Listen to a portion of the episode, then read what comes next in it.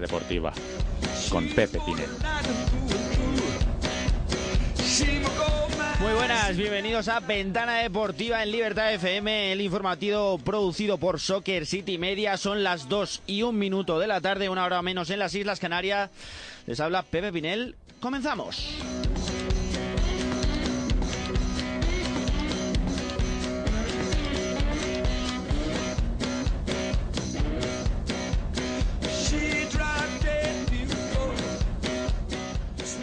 Hoy es lunes 8 de octubre y este fin de semana ha ocurrido de todo. El Barcelona se dejó puntos en Mestalla y eso hace que también se deje el liderato en manos del Sevilla. Antes lo había tenido el Atlético de Madrid. En la tarde del domingo eh, hemos podido disfrutar de tres líderes distintos en la Liga Santander. El Real Madrid perdió en Mendizorroza el sábado, por supuesto, tema absolutamente a analizar porque el Real Madrid lleva más de seis horas sin ver portería, algo absolutamente inaudito. En el eh, fútbol internacional también ocurrieron cosas interesantísimas. El eh, Manchester United de Mourinho se salvó de la quema en la segunda parte porque al minuto 13 iba perdiendo 0-2 contra el Newcastle, un equipo que lo está pasando fatal, y sin embargo le consiguió dar la vuelta al marcador justo antes del minuto 90. Paco Alcácer protagonizó un hat-trick en media hora. Mbappé marcó cuatro goles ayer al Olympique de Lyon en 13 minutos en el Polideportivo cosas interesantes. McGregor fue protagonista en su pelea, eh, que fue más noticia por eh, cosas que ocurrieron después de la pelea que por lo que ocurrió dentro del cuadrilátero. Así que es lo que hay, ¿no? Son las 2 y 3 y empezamos, nos metemos de lleno en la ventana deportiva.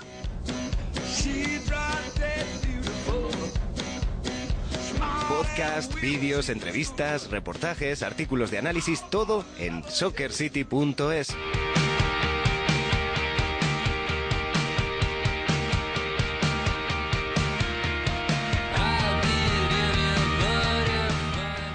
del día, tema del día. Nos va a llevar unos minutillos a analizar esto, pero es que merece la pena porque yo personalmente no recuerdo a un Real Madrid sin ver puerta durante tantísimo tiempo. Exactamente son 6 horas y 49 minutos sin hacer gol. Esto es algo personalmente yo no recuerdo y si esto ha ocurrido, la única persona que lo puede saber es Dani Calle. ¿Qué tal? ¿Cómo estamos? ¿Qué tal, Pepe? Muy bueno. ¿Recuerdas? ¿Recuerdas tú esto? ¿Recuerdas tantísimo Pues- tiempo del Real Madrid sin marcar gol? Yo por mi propio medio no lo recordaba, pero sí que he leído ahora que en los tiempos de Moscú y en los tiempos almancios también creo que eran cuatro partidos seguidos sin marcar. Estamos hablando de los años 70 y 80. Joder, hace Y- muchísimo tiempo ya. Y es que Y las a, cosas... a los dos los echaron, ¿eh? A los dos los echaron justo por, por esa racha.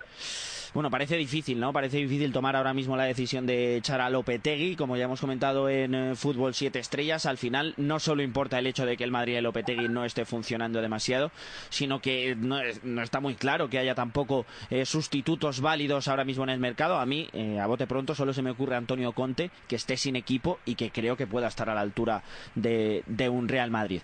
¿Qué está pasando, Dani? ¿Cuál es el problema? Porque, por ejemplo, Lopetegui habla de que es un problema de finalización, pero a mí me da la sensación de que en los últimos partidos el Real Madrid tiene menos ocasiones claras que antes. Yo creo que este es realmente el problema, no el hecho de que las que tengas no las metas, sino que las que tienes no son tan claras. Sí, yo creo que había un problema de finalización de gol. Para mí solo ese problema. Eh, por ejemplo, el día de día incluso a Roma, con capacidad de ganar 3-0, que la gente no lo pueda recordar, se pudo ganar, ganar el Madrid por 7 por 8, eh, sin exagerar. Y el día del derby, y el día también del Athletic Club. Pero ahora, sobre todo en Vitoria, para mí creo que hay un problema de que el Madrid se electrocuta en el centro del campo. Lopetegui yo creo que no ha llegado todavía a dar la tecla con lo que quiere eh, o, o con, o con qué estilo juega. Si algún día saca Ceballos, deja Benzema arriba, un Benzema que está un poco ausente, después saca Mariano y a Mariano no le llegan balones y principalmente para mí el problema que tiene el Real Madrid actualmente es que Modric no está. Que Es Modric que- está muy lejos de su nivel, muy, muy, muy lejos. Es un futbolista que se le nota cansado físicamente y mentalmente de la, del Mundial, de lo reconocido. El Madrid, si Modric es 50%, Se nota, un equipo que sufre, sufre muchísimo. se nota muchísimo en un centro del campo tan cerrado en los últimos años como es el del, el del Real Madrid, ese tribote ¿no? Eh, conformado por Casemiro, Cross y Modric.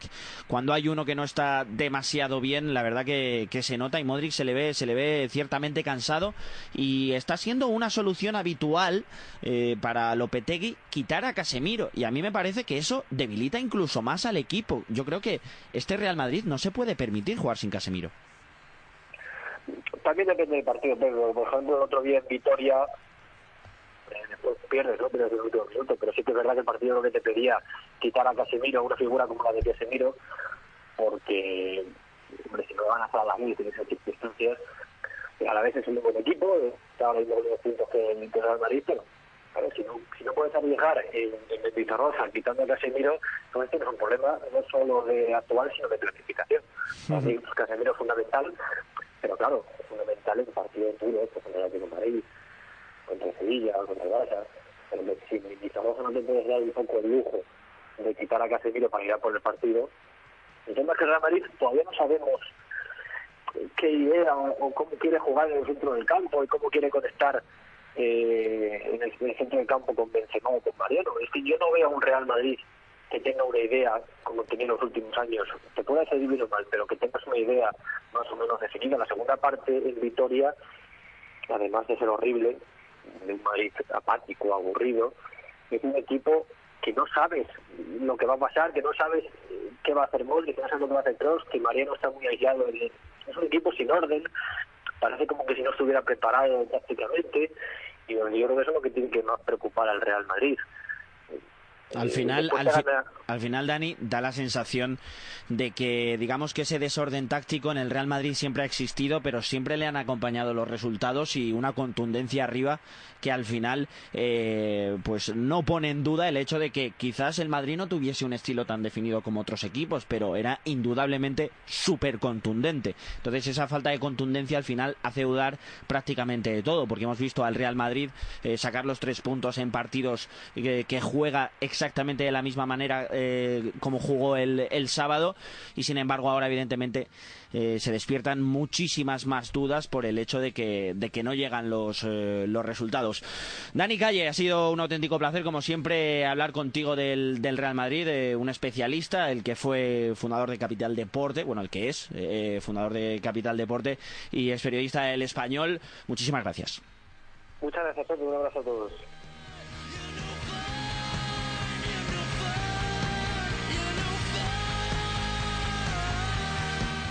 Suscríbete a nuestros podcasts en nuestro canal de iBooks, Soccer City Media.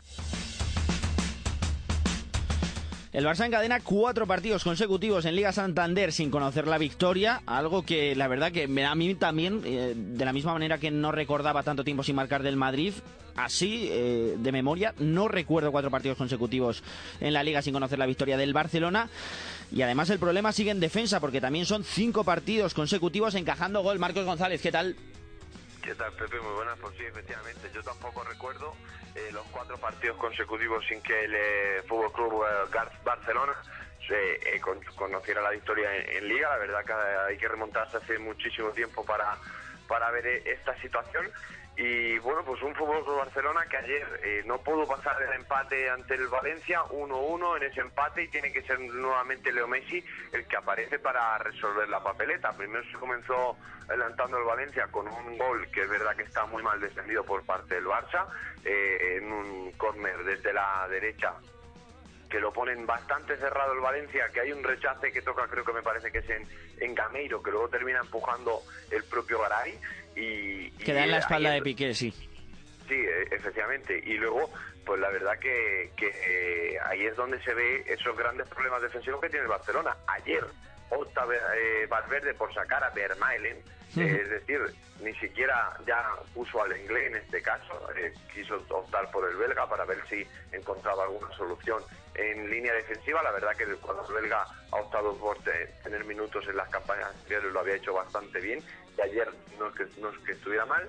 Y bueno, pues con ese gol eh, luego tuvo el Barcelona ponerse a jugar, eh, ya llegó una buena combinación entre Leo Messi y Luis Suárez en el borde del área que terminó marcando el argentino. Como novedad, eh, volvía a aparecer a Artur en el medio, quitando por lo tanto del 11 en Belé, pasando un Coutinho a la que yo creo que es su mejor posición, que es la posición de extremo, y luego darte dos apuntes que yo creo que fueron eh, también claves en el partido. Bueno, ese primero de, la entrada de Arthur, que a, pesar de que hizo un buen partido, pues el Barça eh, se encontró incapaz de abrir el Valencia. El Valencia, una vez que marcó el gol, se cerró muy bien atrás y el Barça no, a pesar de que tuvo la pelota, no dio la sensación de que en los últimos minutos eh, iba a poder llevarse el partido, porque el Valencia estaba muy bien cerrado y el empate se veía claramente. Y luego eh, Valverde tardó muchísimo en realizar los cambios, no fue hasta 10 minutos antes del final, cuando ya decide quitar precisamente a Gutiño, que yo creo que estaba siendo uno de los que más peligro y que mejor le venía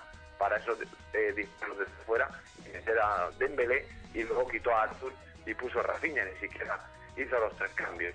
Eh, pues es un Barça que la verdad que preocupa, preocupa muchísimo, ha perdido el liderazgo y hay que decir también que Luis Suárez eh, se marchó con molestias de la rodilla y está pendiente de evolución de cara a los próximos días, así que más problemas para el Fútbol Club Barcelona. Buen partido del Valencia, ¿eh? también hay que decirlo, al final es importante, el Valencia consiguió adelantarse y aprovechó esa ventaja, se cerró muy bien atrás, puso muchos problemas al Barcelona, que lo intentó mucho pero le faltó profundidad. Al final también hay que tener en cuenta que, en el fútbol hay un rival, ¿no? El Barça deja el liderato antes del parón y a la vuelta se medirá el líder, así que está precioso, por supuesto. Marco González lo contará aquí en Ventana Deportiva. Muchas gracias. Un abrazo, muchas gracias.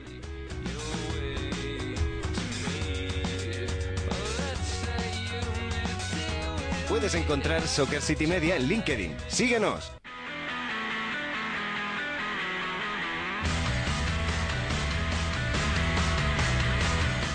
Y del que era líder, nos vamos al líder actual, que lo acabamos de introducir porque será el rival del Barcelona a la vuelta del parón. Y estoy muy contento porque voy a dar la bienvenida a Ventana Deportiva. Alejandro Pecci, ¿qué tal? ¿Cómo estás? Hola, muy buenas, ¿qué tal? ¿Cómo estáis? Alejandro, nos vamos directamente a la crónica del eh, partido. Una primera parte igualada, el Sevilla aprovechó el único desajuste de la defensa para hacer el 1-0 y luego lo que marcó realmente el partido eh, fue la expulsión de Araujo. Eh, así es, eh, como bien has dicho, en la primera parte, eh, tanto Celta como Sevilla eh, pusieron todo lo que tenían en el campo. fue una primera mitad muy igualada. El Celta que cortaba todas las líneas de pase del Sevilla y un Sevilla que con mucha paciencia intentó llegar al arco del, guardameta Sergio Álvarez y que en el, el, único despiste que tuvo de defensa llegó el primer gol, un centro maravilloso de Jesús Navas y Sarabia desde la segunda línea remató absolutamente solo para poner el primero. Luego en la segunda, sí que es verdad que el Sevilla salió con una marchita más, pero lo que realmente decantó la balanza fue la expulsión de Araujo. Eh, una tarjeta amarilla, la primera bastante, digamos, ridícula, porque fue una, mm, bueno, fue un lance con un futbolista del Sevilla, la típica riña, y vio, vio la tarjeta y en la segunda se cedió de fuerza en una entrada Andrés Silva y vio la segunda un minuto después. Luego Ben Yedder hizo el segundo, eh, tuvo que, tuvo el VAR que, actuar porque la posición de Sarabia era dudosa, pero finalmente se vio que no estaba en posición antirreglamentaria. Sarabia puso el pase y Ben Yedder eh, en boca de gol hizo el segundo. Eh, destaco sobre todo el gran partido del Mudo Vázquez. O sea, eh, Machín ha convertido a un futbolista que juega en smoking en uno que también se pone en modo de trabajo porque es uno de los jugadores, junto a Vanega, que más valores recupera de la liga. La verdad que fantástico rendimiento del Sevilla que hace no demasiados días eh, tenía un ambiente muy distinto al que tiene actualmente. Los inicios de Machín fueron quizás algo más complicados, tiene un sistema difícil de asimilar pero el equipo lo ha comprendido perfectamente y ahora mismo la liga tiene eh, por primera vez en 10 eh, años un líder en esta jornada que no es ni Atlético de Madrid ni Barcelona, ni Real Madrid. Es el Sevilla. Alejandro Pecci, muchísimas gracias. Gracias a ustedes, que paséis buen día.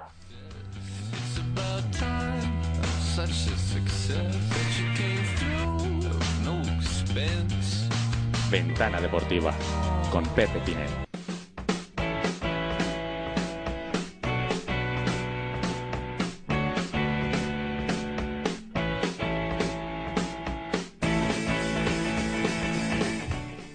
Entre el liderato del Barcelona, que fue durante la mañana y gran parte eh, de la tarde, eh, y el del Sevilla, que fue a partir de por la noche, hubo un líder durante una hora, Adri Lez, el Atlético de Madrid.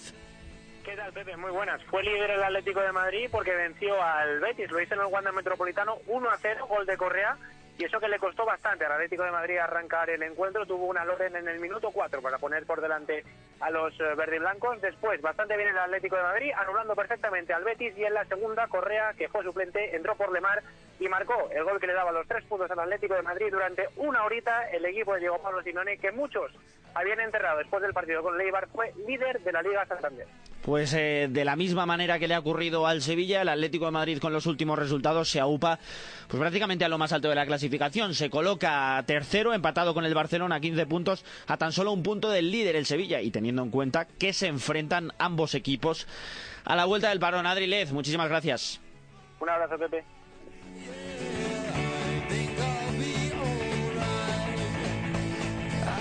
De un equipo rojiblanco nos vamos a otro, porque hubo derby y se lo llevó la Real Sociedad. Unai Valverde, ¿qué tal? ¿Cómo estamos? Buenas, Pepe. Interesante, ¿no? Eh, la verdad que la Real Sociedad, con dos goles de Oyarzábal de penalti, por cierto, muy bien tirados, se llevó el derby vasco.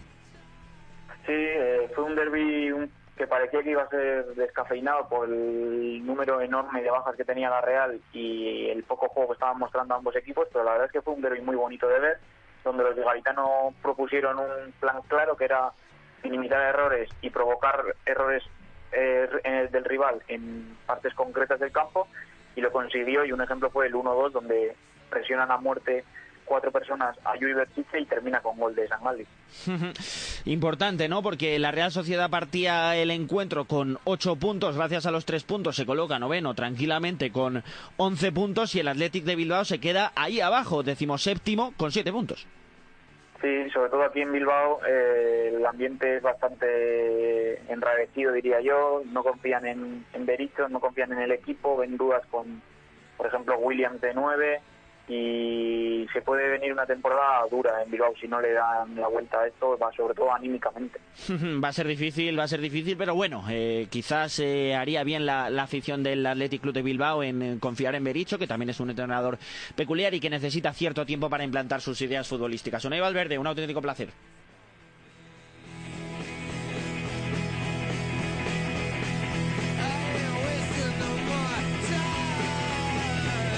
Pero hubo mucha más liga porque Joan Jimeno nos la trae. ¿Qué tal, Joan? ¿Cómo estamos? Hola, Pepe, ¿qué tal? Estoy pues sentado en tu trono. Sí, pues mucho más liga eh, hubo el otro día. La jornada del sábado que comenzó en Montilivi con un interesante encuentro entre Leibar, que a pesar del doblete de Stuani, se llevó la victoria por 2-3. Ambos equipos se fueron 2-2 al descanso, pero un golazo de Sergi Enrique de cabeza dio los tres puntos a los armeros. Más tarde se enfrentaron Getafe y Levante en otro choque entre dos buenos equipos. El Levante consiguió imponerse a los azulones gracias a un único gol de Enis Bardi, que tras salir en el descanso anotó un golazo de falta directa para conseguir la segunda victoria consecutiva de los granotas. y el Leganés, el Leganés, derby inédito. el derby inédito por la noche cerraba el día eh, un solitario gol de Guido Carrillo al cuarto de hora del comienzo dejaba los tres puntos en Butarque. El Leganés, que terminó con un hombre más por la expulsión de Medrán, consigue así la segunda victoria del curso. Y ya en la jornada dominical, el Valladolid se impuso al Huesca en el José de Zorrilla por un gol a cero. Un gol de libre directo de Rubén Alcaraz sirvió a los pucelanos para conseguir su tercer triunfo consecutivo y hundir aún más al Huesca último en la clasificación. Y termino, Pepe, hablando de la victoria del español ante el Villarreal por 3-1. Se adelantó Hernán Pérez a los 7 minutos y Ekambi empató antes del descanso. Ya en la segunda mitad el resultado hizo justicia y Sergi Darder y Piatti cerraron el partido y acentuaron aún más la crisis de resultados del submarino amarillo. Espectacular. El eh, Real Club Deportivo Español, 14 puntos, quinta posición, empatado a puntos con el Real Madrid espectacular, me parece increíble. Y el Valladolid, séptimo, con 12 puntos. Muchos equipos, eh, bueno, mucha gente hablaba de que existía posibilidades de que el Valladolid sufriese muchísimo esta temporada. Bueno, no ha empezado nada mal. Joan, eh, Joan Jimeno, muchas gracias. A ti, Pepe, chao.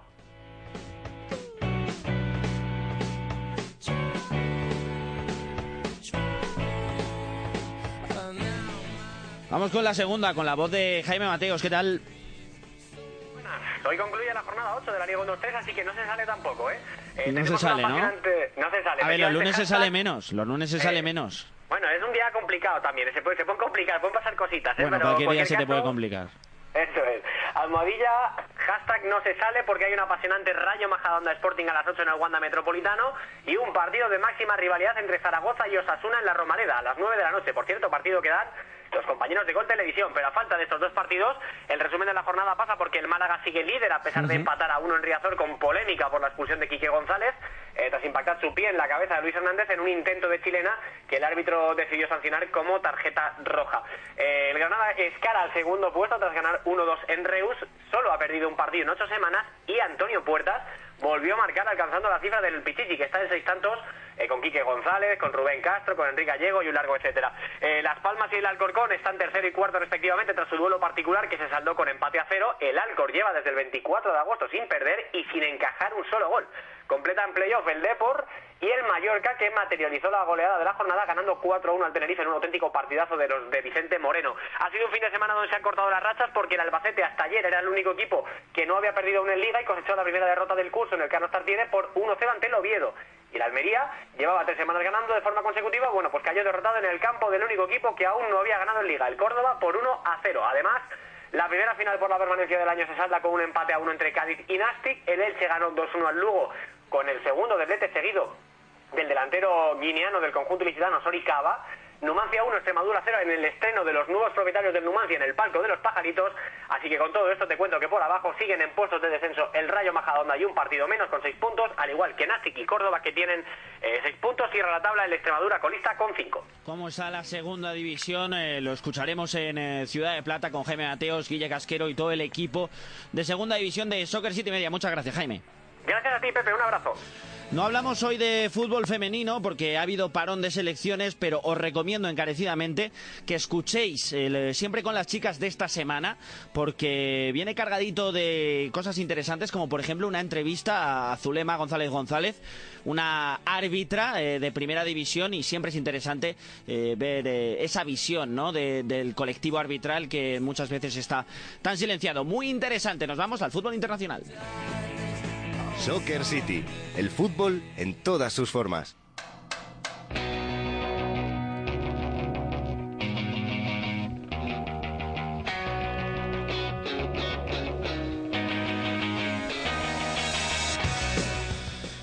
Al otro lado del hilo telefónico está José Rodríguez, o como a mí me gusta llamarle, José Rodríguez, porque me recuerda un poco el nombre, claro, evidentemente, al de José Mourinho. Empezamos por la Premier y por la Liga. Salvó, salvó una, un match ball, ¿eh? Mourinho contra, contra el Newcastle, José. Muy buenas tardes. Pues sí, la verdad que Mourinho parecía que tenía pie y medio fuera del Manchester United, aunque el equipo lo hubiese desmentido anteriormente. Remontó un partido en el que se puso 0-2 el Newcastle con goles de Kennedy Muto, pero Mata, Martial y Alexis acabaron remontando el partido. Y bueno, en la Premier League, el Arsenal que ganó en su visita al Fulham por 1-5, el Chelsea que ganó por 0-3 al Southampton y en el partido de la jornada el Liverpool y el Manchester City empataron a 0, fallando un penalti Marez en el 86. Así que triple empate en el liderato a 20 puntos entre City, Chelsea y Liverpool. Espectacular Y Liga, el- el PSG. El Lille que ganó por 3-1 al Saint Etienne Ujú. En el doblete de Bamba. Y bueno, pues a partir de ahí el Marsella que ganó por 2-0 al Cannes. El Rennes que ganó en su visita Luis II al Mónaco. Y el PSG que ganó 5-0 con cuatro goles de Mbappé al Lyon. En 13 minutitos, eh, casi nada. Eh, nos vamos, Bundesliga y Serie A. Batacazo del Bayern, remontada épica, espectacular del Dortmund con eh, tres goles de Alcácer en media hora y una goleada brutal del eh, RB Leipzig al Nuremberg. Sí, otra vez el Bayern ha vuelto a pinchar. El Borussia Mönchengladbach que aprovechó el mal momento del equipo para ganar 0 a 3 con goles de Plea, Stindl y. El jugador francés ya lleva 5 goles en Bundesliga. El RB Leipzig que ganó 6 a 0 al Nuremberg con doblete tanto de Werner como de Savitzer y todo esto en una hora. Y el Dortmund que bueno pues fue el partido de, prácticamente de la jornada en todas las ligas con esa remontada 4 a 3 sobre un gran Augsburgo con un buen Finn Bogason que lleva 4 goles en dos partidos y Alcácer con su hat-trick que encandiló al Signal Iduna Park. El Dortmund que sigue con, líder con 17 puntos, le persiguen empatados el Leipzig, el Gladbach y el Verde, el Verde, el Verde Bremen y el Hertha de Berlín. Por parte de la Serie A, la Juventus que ganó en su visita a Udinese por 0 a 2 con un buen Cristiano Ronaldo, Manjukic y Cancelo. La Roma que ganó por 0 a 2 al Empoli y bueno, pues posteriormente Piatek marcó en el Genoa eh, lleno, en el Genoa Parma que acabó ganando el, e- el equipo visitante y bueno, pues luego ya la victoria del Alacho por 1-0 a la Fiorentina, el Nápoles que ganó 2-0 al Sassuolo y el Inter que ganó con un doblete de Icardi en su visita a la espalda. Enorme crónica del fin de semana en el fútbol internacional, como siempre de la mano de José Rodríguez. Muchas gracias.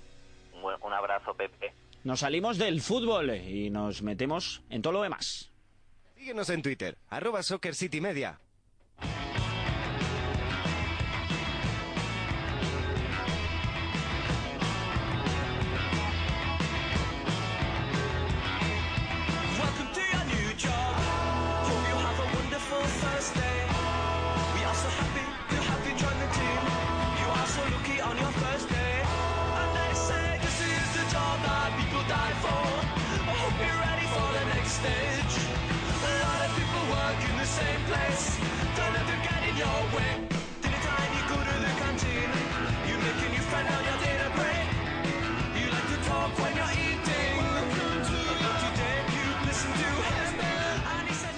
Pelota naranja en eh, ventana deportiva. Empezamos por el baloncesto con un Real Madrid y un Barça que sufren para, para continuar con su buen paso en ACB. Antonio Llenares, ¿qué tal?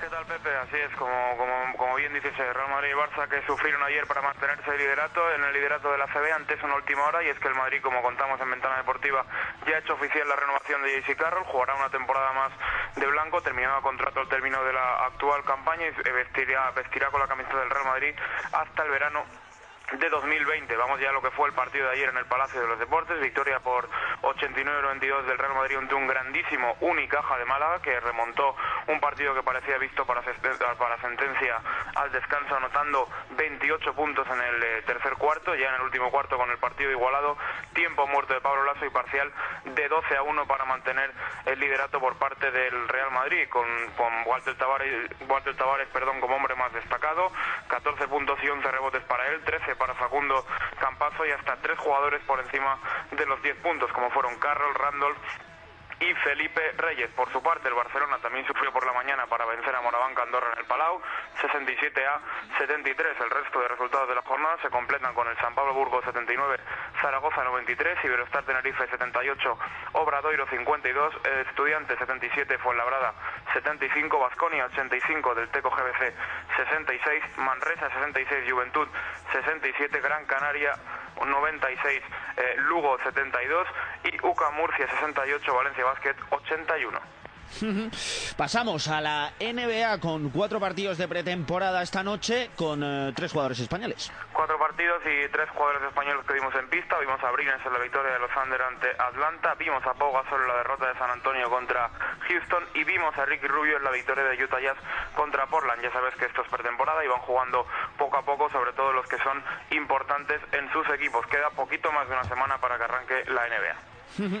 Pasamos al tenis. Ya ha arrancado el penúltimo Masters 1000 de la temporada en Shanghái. En Shanghái tenemos a solo tres españoles, Roberto Bautista que hoy ha ganado su primer partido a Rublev y Albert eh, Ramos Viñolas que jugará junto a Pablo Carreño su partido de primera ronda ya para la jornada de mañana cuando se espera que debuten grandes favoritos como Novak Djokovic o Juan Martín del Potro.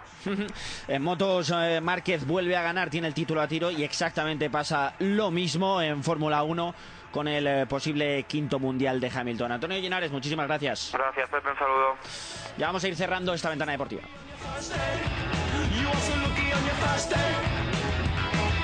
Para darle el último toque al polideportivo, esa pelea de McGregor en la que, además eh, de caer por KO, el eh, luchador recibió dos puñetazos de un aficionado cuando ya se había acabado la pelea y se lió realmente la mundial. Hasta aquí la ventana deportiva de este lunes 8 de octubre de 2017. Mañana nos escuchamos con Guille Casquero y con Joan Jiménez.